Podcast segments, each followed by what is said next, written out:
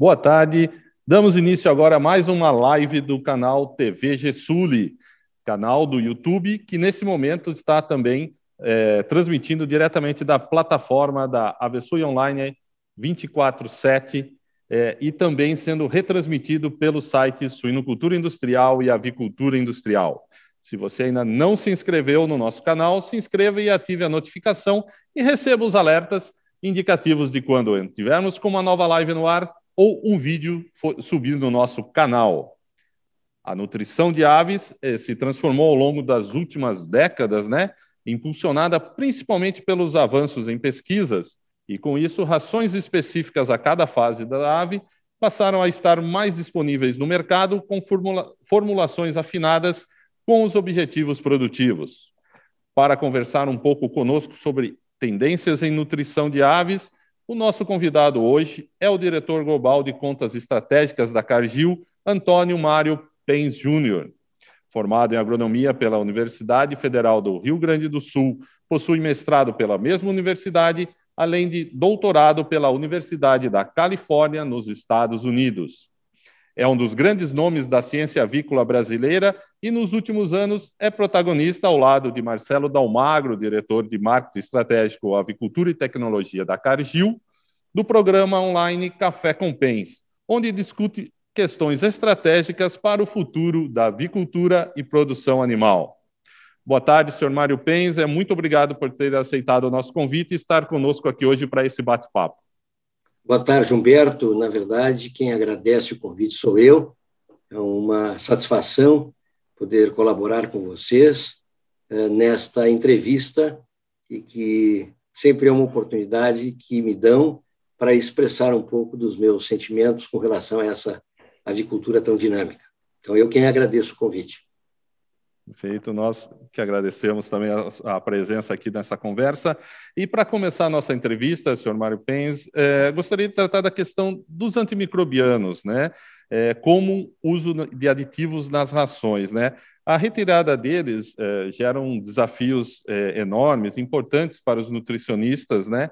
Ao compor as formulações das rações, quer dizer, ao compor a formulação das rações sem uso de antimicrobianos como aditivos, é um desafio para o nutricionista?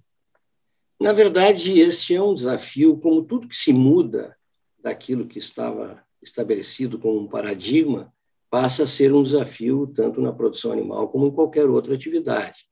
Quando os europeus iniciaram esse movimento da retirada dos antibióticos melhoradores de desempenho, isso lá na década de 80 do século passado, Claro que eles sofreram uh, dificuldades maiores do que nós estamos neste momento, passado já quase 30 anos, não é? Uh, enfrentando. Primeiro que na época, quando houve essa tendência europeia, assim que se dizia na época, de retirada dos antibióticos melhoradores de crescimento, muito poucas opções tinham no mercado uh, para substituí-los. E se tinham poucas opções, evidentemente, também tinham poucas referências de uso uh, industrial e as suas consequências. Realmente, uh, eles sofreram muito mais do que nós sofremos, porque nós começamos no Brasil a utilizar a retirada desses promotores de crescimento, uh, no primeiro momento, para atender um mercado exterior de exportação, quase que especificamente no primeiro momento, este mercado europeu, e as empresas, a partir deste, deste experimento, dessa experiência, passaram a se desafiar em produzir animais sem o uso de antibióticos né, promotores de crescimento, ou porque era uma demanda de outros países, além dos países europeus, ou já era uma demanda do mercado interno. Claro que, de novo, é muito importante dizer que quando se usavam os promotores de crescimento, antibióticos, nós assumíamos que eles sempre vinham para contribuir com o resultado melhor dos animais. Não obrigatoriamente isso é uma verdade absoluta, mas assim se entendia. Faziam-se rotações, faziam-se diferentes eh, alternativas. É? Uma das coisas importantes a dizer é que isso é um caminho sem volta. Hoje mesmo tive a oportunidade de ler um texto de que os europeus, agora num movimento novo, muito atual, uh, eles estão prevendo que até 2030 25% das fazendas ou das granjas produtoras de animais na Europa serão ditas orgânicas, nas definições deles, e no mínimo 5 por 50% de antibióticos será reduzido das dietas, falando-se não em promotores de crescimento, porque eles já não usam, falando em, em antibióticos terapêuticos, ou seja, uma redução muito marcante. Os europeus ditaram essa norma, não é? A sociedade recebeu muito bem assim. Depois, os americanos levaram um pouco mais de tempo para entender isso. E hoje eu diria que é uma, um caminho, como já falei, um caminho sem volta. Nós temos que nos acostumar com o uso de outros aditivos. A, a gama de oportunidades é muito grande. Eu acho que é um benefício para o profissional, porque o profissional terá que estar muito mais preparado para usar aditivos não antibióticos, melhoradores de desempenho, do que nós precisávamos estar preparados quando usávamos aqueles antibióticos. Tem uma nova história que começa e que, no meu ponto de vista e no ponto de vista da maioria dos colegas, é um caminho sem volta. Uhum. É, senhor Mário esse perfil né, de uso de antibióticos, né, como o senhor é, até mencionou, deve desaparecer completamente, é, principalmente talvez tendo como um ponto o risco de um eventual desenvolvimento de resistência bacteriana. Né? É, há muitas alternativas né, no mercado hoje. Essas alternativas elas são eficazes e viáveis? Aí, Humberto, tem várias maneiras de responder essa pergunta. Né? Eu acho que o primeiro grande promotor de crescimento é o uso de ingredientes de alta qualidade. Esse é o grande promotor de crescimento. É milho de qualidade, farelo de soja de qualidade, ingredientes de uma maneira geral, os macroingredientes de alta qualidade. Um segundo promotor de crescimento importante é galpões e produtores bem treinados, que saibam o que fazer, e se isso estiver composto dietas de alta qualidade nutricional e produtores bem treinados, o uso desses aditivos vem como um complemento, seria a cereja do bolo. Então, sim, existem muitas opções, e poderíamos aqui passar quase que um programa inteiro discutindo todas elas. É? Cada profissional tem as suas preferências, e eu entendo isso, porque é assim que deve ser, não é? Uma outra coisa interessante nesse novo momento é que não existe um, pro, um promotor de crescimento não antibiótico que, se, que substituirá um antibiótico. As associações serão importantes, usando um, dois ou mais produtos simultaneamente. Mas uma coisa que é importante dizer e reforçar, as perdas de resultado que muitas pessoas disseram e dizem, elas não estão condicionadas à troca de um produto. Elas estão condicionadas que, neste momento, rações melhor balanceadas e produtores melhores treinados, com granjas mais, mais preparadas, é que farão a diferença. Ninguém vai resolver um problema de qualidade de ingrediente ruim e uma granja mal manejada com um produto que se bota um quilo por tonelada. Isso é impossível. Então, é uma mudança não só de produto, é uma mudança de mentalidade do nosso negócio, que passa pela qualidade de matéria-prima e a qualidade dos produtores associadas a produtos importantes que ninguém vai discutir que não sejam. Uhum. Retomando um pouco essa questão da resistência bacteriana, né? Sabemos que ela não é exclusivamente da produção animal ou do uso dos antibióticos né, na produção. É, como que o senhor avalia o contexto humano e animal nesse tema? Né? São medidas adequadas têm sido uh, tomadas de forma ampla para realmente evitar o desenvolvimento de bactérias multiresistentes? Isso é uma discussão interminável, porque a sociedade conhece muito pouco do que é feito na nossa atividade animal. Não é? é lamentavelmente não conhece e, e, e recebe informações por canais eventualmente não conhecedores e transforma esta segmento da produção animal como às vezes, dependendo da pessoa e de quem se manifesta, quase que irresponsável, e eu particularmente, como toda a nossa sociedade, não podemos aceitar, não é? Nós temos médicos veterinários nesse país altamente qualificados, que estão nas empresas, que estão no meio acadêmico, que estão nas instituições de pesquisa, que estão no Ministério da Agricultura e do Abastecimento, controlando para que as coisas sejam feitas de forma adequada. Uma discussão que nós sempre tivemos com relação ao aspecto veterinário e humano é que é, às vezes, o uso de antibióticos na medicina humana ele é menos cautelosamente recomendado do que acontece na medicina animal. Porque são maneiras diferentes, você trata uma população, na medicina humana você trata um indivíduo, ah, por incrível que pareça, as cartelas muitas vezes vêm com mais antibiótico do que o, do que o indivíduo precisa tomar, o que, que ele faz com o que sobra, fica uma série de uhum. dúvidas que a gente tem que responder num determinado momento. Hoje, Humberto, talvez nós estejamos vivendo um novo momento, que é um momento é, chamado é, de. Desculpe, eu acho que entrei aqui. Um, desculpe, já tirei. Mas é, um, é um tema muito importante que a Organização Mundial de Saúde, também da área animal, hoje estão falando em uma saúde, né? One Health. E essa discussão, ela passa a ser uma discussão da saúde animal, da saúde do humano e da saúde do ambiente. Isto sim que, no nosso entendimento, é a forma mais correta de ver todo esse uso de produtos e as suas consequências. Não importa de onde vem a resistência, ela não pode ter, ela não pode vir. Se ela vem do humano, se ela vem do animal, essa discussão ela tem que ser feita não de forma dissociada, mas de forma associada, porque quem perde é a sociedade. Então, eu acho que hoje tem um movimento diferente do que tinha 10 anos atrás e que nos traz alguma, algum horizonte mais promissor.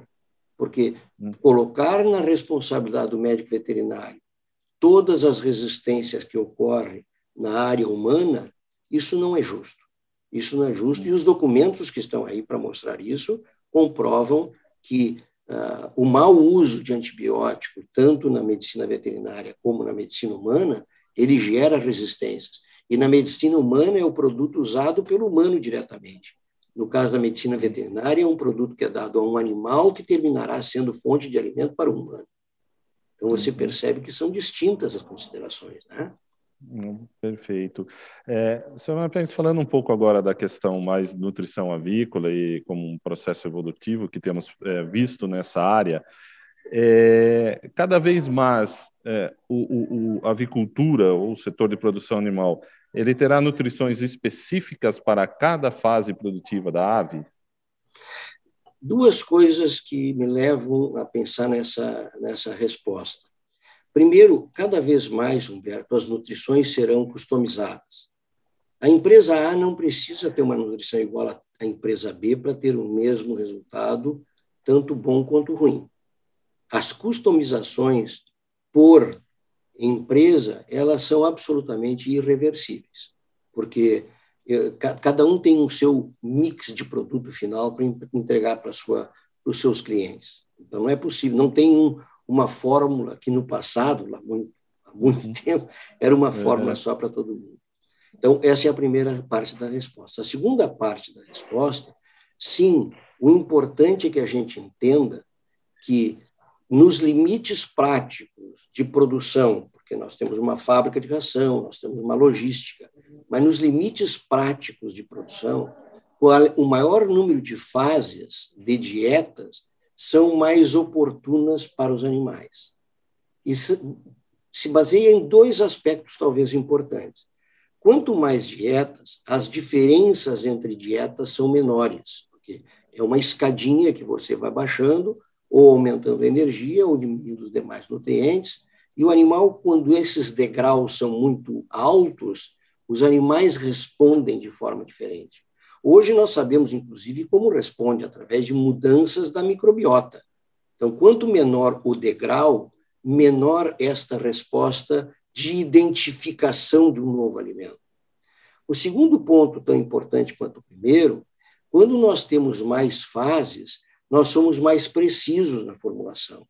Então, isso hoje está muito em voga a discussão de sustentabilidade, ou seja, quando eu tenho mais fases, a minha excreção, que é a excreção dos animais é natural e contínua, não é? A excreção dos animais é uma excreção menos rica em nutrientes não utilizados pelo animal. Ou seja, pensando em sustentabilidade e uhum. pensando em contaminação do meio ambiente, especialmente com nitrogênio e, e fósforo, mas como matéria orgânica como, como um todo, as, um aumento do número de fases aumenta a sustentabilidade pela diminuição da poluição. E um último detalhe: o aumento de fases também proporciona uma redução de consumo de água no período total de vida do animal. Então, você tem menos poluentes e menos consumo, consumo de água e excreção, por consequência. Uhum. É, quando falamos assim da fase inicial do, do pintainho, é, essa é a fase mais crítica para o seu desenvolvimento e desempenho futuro? E, poder, e complementando essa pergunta, né, há, há rações que favorecem é, esse desenvolvimento futuro da ave? É, Humberto, não há dúvida que os primeiros sete a dez dias das aves são os mais importantes na vida desse animal. Existem fenômenos biológicos que ocorrem neste período e que só ocorrem neste período. Ou seja, se, vocês, se nós perdermos a oportunidade de ter o maior desempenho dos animais neste período, aquilo que é perdido não se recupera. Recupera-se eventualmente ganho de peso, sim, mas não se recupera algumas características fundamentais que ocorrem na primeira semana. Vou dar exemplo, talvez, de duas ou três. A primeira são as ditas células satélite. São células que se desenvolvem no final do período embrionário e no início do período pós eclosão e que só ocorrem neste período. E sobre estas células é que se depositam as células musculares. Então, por exemplo, eu poderei ter deposição de tecido muscular de peito maior num animal que se desenvolveu melhor na primeira semana. E pior em animais que assim não fizeram na primeira semana. Isso acontece na primeira semana e não adianta. A partir dali poderá ocorrer hipertrofia, mas não mais hiperplasia. Com relação ao trato digestivo, por exemplo, o desenvolvimento dos órgãos vitais para o crescimento dos animais, ele ocorre, eles ocorrem na primeira semana. O desenvolvimento pancreático acontece na primeira semana, o desenvolvimento intestinal ocorre na primeira semana, o desenvolvimento de fígado ocorre especialmente na primeira semana é quando ocorre o que a gente chama de desenvolvimento hiperplásico celular. A partir daí pode haver hipertrofia das células, mas células que foram desenvolvidas na primeira semana. Ou seja, perdemos a primeira semana, nós perdemos algo que se comprometerá no longo do desenvolvimento do animal. E por isso que nós usamos uma regrinha muito simples, né? não eu, nós, nutricionistas e especialistas na área, um, um pinto deve ter aos sete dias 4,5 vezes mais peso do que tinha no primeiro dia. Então, se ele foi eclodido com 40 gramas, ele tem que ter 180 gramas aos sete dias. Para ter dado a garantia para que esse pinto tenha desenvolvido todas as suas características necessárias, indispensáveis de primeira semana. Uhum. Eu queria tocar num outro ponto aí dentro da nutrição, que é a dimensão da partícula da ração, né? Que é um item importante para a alimentação das aves, né? É, muitas vezes é, pode-se pensar que, por ser um pintainho, é, deve-se oferecer grãos quase que farelados para ele. É, isso é um mito ou uma verdade? Não, isso é um mito. É um mito. É um mito, aliás, mito que eu já vivi. É? eu comecei a trabalhar, eh, nós tínhamos uma máxima que a gente dava fubá de milho bem moído e colocava num papel, porque os pintos tinham bicos muito pequenos e precisavam comer coisas fareladas. Isso era uma coisa impressionantemente equivocada, não é? Eh, os pintos, eles precisam, por várias razões, desde o início da sua fase inicial de vida, não é? Eles precisam partículas grandes. Eles e por várias razões. Vou dar algumas importantes. Primeiro, os pintos, a, através da capacidade ocular e de visão, eles veem partículas grandes melhor que partículas pequenas. Isso, a tridimensionalidade atrai os pintos. Então, esse é o primeiro ponto. Segundo ponto, os pintos têm mecanorreceptores no bico e que eles, ao apertar um alimento que oferece uma resistência, estimula consumo. Quando eles apertam um pó que não tem nada a ver, não estimula consumo. Então, esses receptores estão na ponta do bico. Terceiro, os pintos não têm saliva, ou seja, dar a eles pó é uma maldade cruel, porque, na verdade, eles não conseguem comer pó, especialmente quando não tem água à disposição. Então, eles ficam uhum. literalmente entupidos, não é? E, a partir daí, tem toda uma discussão anátomo-fisiológica de como o intestino funciona na presença de partículas grossas e finas. A gente tem que lembrar que os frangos têm um intestino muito curto. E a mãe natureza, para resolver esse problema anatômico, não é?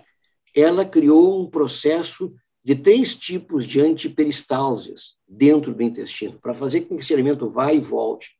E a grande parte de condicionamento desses processos antiperistálticos estão dependendo de partículas grossas. Então, na verdade, uhum. não há por que dar aquilo que no passado se dava, essa quirera muito moída. Né? Uhum. Nós tivemos trabalho feito com alunos na universidade que mostraram que pintos, no primeira semana de vida, com partículas grossas, e eu estou falando aí de milho com mais de mil micra de tamanho, tiveram respostas melhores de ganho de peso e digestibilidade dos componentes nutricionais. Então, esta ideia de que pinto, por ser pequeno, tem que comer pó, é uma uhum. ideia absolutamente equivocada e é um grande mito dentro da produção. Uhum. O, o, senhor citou essa questão específica, assim, é, que é uma característica da ave, do frango, né, de não ter a saliva. É, é, essa característica, ela tem que ser levada em conta é, frente ao alimento oferecido pela ave, né? O senhor já adiantou um pouco com relação a isso, mas é, qual que é o impacto uh, disso na alimentação da ave? Aí tu me permite entrar num outro assunto que eu acho que nós não podemos deixar de falar, que é o tema relacionado com o consumo de água. Né? Os, os frangos comem porque bebem. Agora nós já sabemos por quê. Eles só podem uhum. comer se beber porque eles precisam diluir aquilo que estão comendo, certo? Então, se este animal ele não tiver acesso à água, porque ela não está bem posicionada, porque o número de animais por bebedouro não está correto, pela distância dos bebedouros dos comedouros, e por pior de tudo, uma água com alta temperatura, os animais, à medida que beberem menos água, eles comerão menos ração. Então, não existe um milagre numa fórmula de ração. O que existe, sim, é que ele consiga trabalhar essas duas coisas simultaneamente beber água e comer, beber água e comer. Na pergunta anterior, fiquei com uma, uma, uma, uma dívida com você. Você perguntou nas formas das dietas na primeira semana, né? Por que, que as dietas mais grossas, e hoje se fala em dietas mini peletizadas, são mais eficientes do que as dietas fareladas? Por tudo isso que eu falei. Porque hum. Eh, as dietas mini peletizadas, elas são mais prontamente ingeridas pelos animais. E mais do que isso, quanto mais dieta pelletizada em qualquer período da vida do animal que ele comer, menos consumo de água proporcional será. Então, dietas pelletizadas promovem camas mais secas. E quando se mede um tamanho de partícula de uma dieta mini pelletizada, veja que tem gente dizendo que os pintos têm que comer dietas com 500 a 600 micra. Quando se mede o tamanho de uma dieta mini pelletizada, usando o mesmo instrumental, os valores dão de 2.000 a 2.500 micra. Então, como é que um pinto uhum. consegue comer uma dieta mini pelletizada com 2.500 micra e quando eu faço farelado, ele gosta de uma de 500 micra? Outro paradigma. Uhum. Ótimo. É, eu queria falar um pouco de tecnologia agora, senhor Mário Pens. É, que tecnologias o senhor destacaria como relevantes é, dentro da indústria da alimentação para aves? É, Humberto, nós, e eu acho que esse, esse, momento triste que nós estamos vivendo, a humanidade, não é? mas, por outro lado, tem nos criado alguns desafios, inclusive essa própria entrevista aqui, de uma maneira não convencional. Nós não podemos continuar a produção animal olhando no retrovisor. Nós não podemos continuar, através de resultados que aconteceram no lote passado, definir o que ocorrerá no próximo lote. Então, a primeira grande mudança obrigatória na nossa avicultura será a avicultura em tempo real. Eu tenho que ser mais previsível. Eu tenho que ter instrumentais matemáticos que estão disponíveis, que a partir dos números gerados para trás, eu consigo pressupor o futuro. O tempo é feito assim. Como é que eu tenho a certeza que hoje em Porto Alegre ia ser um dia de calor, porque foi dito já três dias atrás que ia ser um dia de calor? Porque o histórico de Porto Alegre, para esse mesmo período, para essas mesmas condições, nos últimos 40 ou 50 anos, me dão uma probabilidade de acerto para que hoje seria um dia de calor. E que se confirma, estou vendo pela janela. Hum. Na produção animal, as empresas estão repletas de números. Então, o nosso problema eu tenho usado essa expressão, nós somos muito capazes de gerar números. E somos não muito capazes ingeri-los, ingerir números, não ingerir, ingerir números. Uhum. Isso, para mim, Humberto, é um desafio a todos os empresários e técnicos. Olhar para trás, como é que o lote terminou, e ter que esperar um lote inteiro para saber se ele vai ser bom ou se ele vai ser ruim, e não tomar atitudes, decisões no decorrer da vida do frango, isso tem uma perda absolutamente uh, inestimável. Então, respondendo bem clara a tua pergunta, números, números. Temos que gerar e gerir números para sermos mais previsíveis. E, e, dentro desse contexto, né, que o senhor citou, inclusive, é, de gerir os números e trabalhar em é, tecnologias com tempo real, as chamadas tecnologias 4.0 devem impactar fortemente a produção de rações para aves né, ao longo desses próximos anos, no futuro? Sem dúvida. Tudo aqui, porque todo quando se fala assim de uma maneira genérica, né, ou geral, não genérica, mas geral, em tecnologia 4.0, na verdade não é nada mais do que ter informações em tempo real. Uhum. Se, val, se valer da inteligência artificial, se valer de um banco de números absurdamente grande, não é? E tentar prever a partir destes números, não é? E com sensores, os, os sensores de granja, os sensores de silos, os sensores de bem-estar animal, esses todos estarão associados a esse processo. Então, sim, não há como nós virarmos as costas para aquilo que se chama hoje de tecnologia 4.0 numa indústria só porque ela é de biologia. Ela não, não é por ela ser de. Entendo que é mais complexa, entendo que é mais uhum. desafiadora. Mas, Humberto, eu também tenho dito, na década de 60, as pessoas foram à Lua. Nós estamos uhum. falando de 60 anos depois. Então, uhum. nós temos que utilizar das nossas informações e sermos mais previsíveis. Então, tudo que levar a uma condição de melhor uso da informação, seguramente vai ser mais eficiente para nós. Uhum. É, como o senhor projeta uh, o futuro da alimentação nas aves, né? Os perfis de produtos, é, eles, como será o perfil desse produto que vai estar presente nos comedouros das aves? Eu acho que, primeiro, tem se falado muito em, em nutrição de precisão, não é? A nutrição de precisão ela depende de várias coisas, mas a mais importante de tudo, não dá para se continuar formulando ração com ingredientes commodities. Então, a primeira coisa importante em, em, em, é ter a certeza do que eu, como nutricionista, formulei, está chegando no bico da ave. Porque isso pode ser dois pontos completamente distintos. Eu posso estar numa situação em que eu tenho uma fórmula razoavelmente correta, espera-se que sim, não é? Mas tanta coisa acontece no processo de produção e no transporte que o que chega lá no bico do frango não tem nada a ver. Então, na verdade, nós teremos que ser, também ser mais previsíveis. Quando eu digo que um frango vai comer 20 gramas de proteína num dia, que realmente ele coma. Eu acho que isso é um outro grande desafio. Uhum.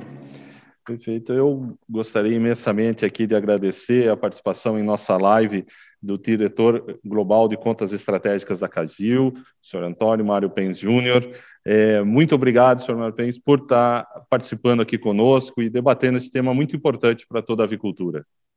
Roberto, eu, de novo, como disse no início, eu é que agradeço a oportunidade.